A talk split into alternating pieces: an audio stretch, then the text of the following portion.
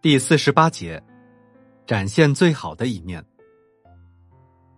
如果一个人对于自己各方面的印象都与实际情况颇为接近，也就是说，他有着比较正确的自我观，那么他的行为自然会很恰当，他也就能够表现发扬出自己最好的一面。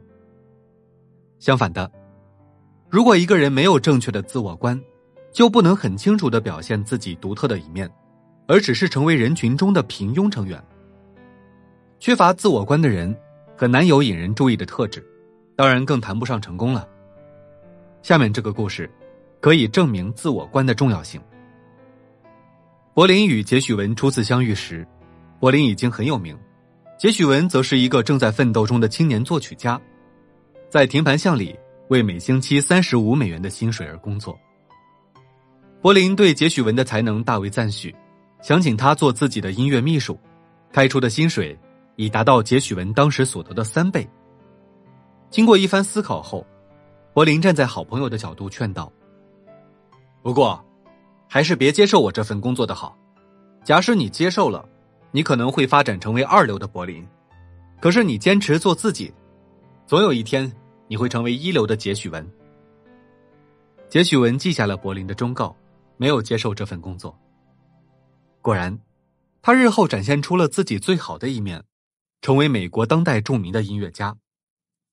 事实上，每个有一技之长的人，都应照着柏林对杰许文所做出的明智的劝告，去进行选择。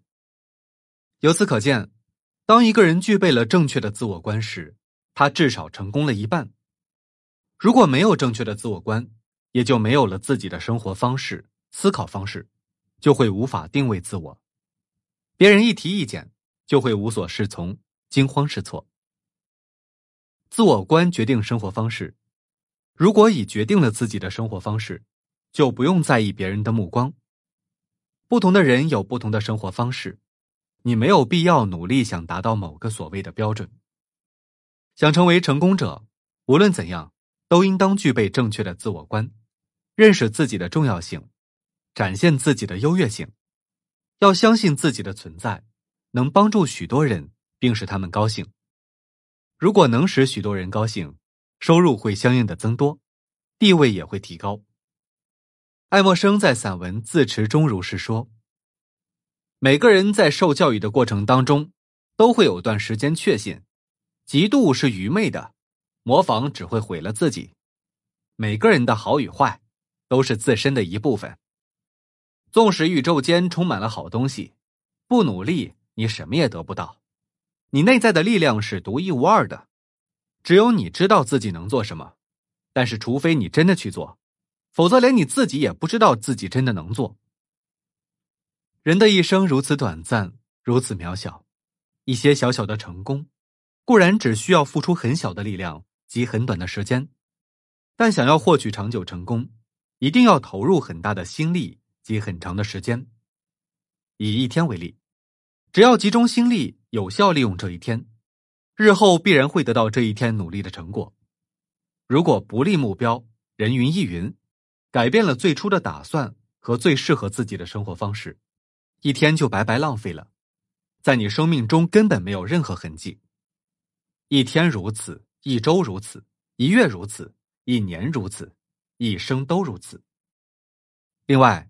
道格拉斯·马拉赫也用一首诗表达了自己对自我观的看法：如果你不能成为山顶上的高松，那就当一棵山间的小树，但要当丛林中最好的小树。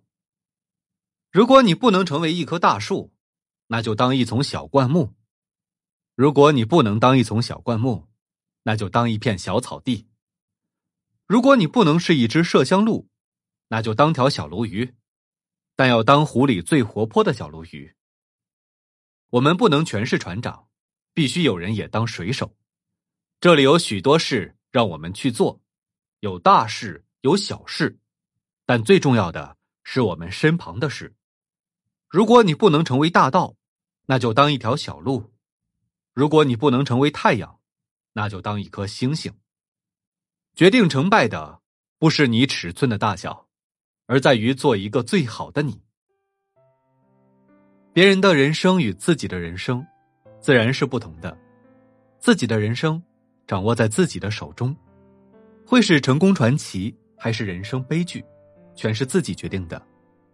所谓实践出真知，若能专心致力于自己的生活，展现最好的一面，一定会有期望的效果。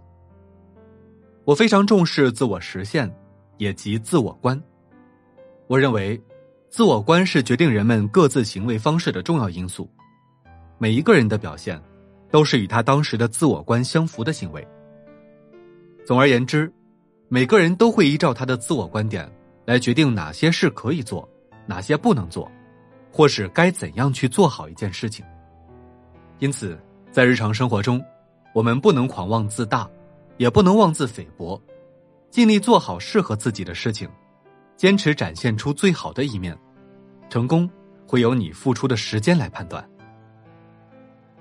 好了，这一节就跟你讲到这儿，感谢你的收听。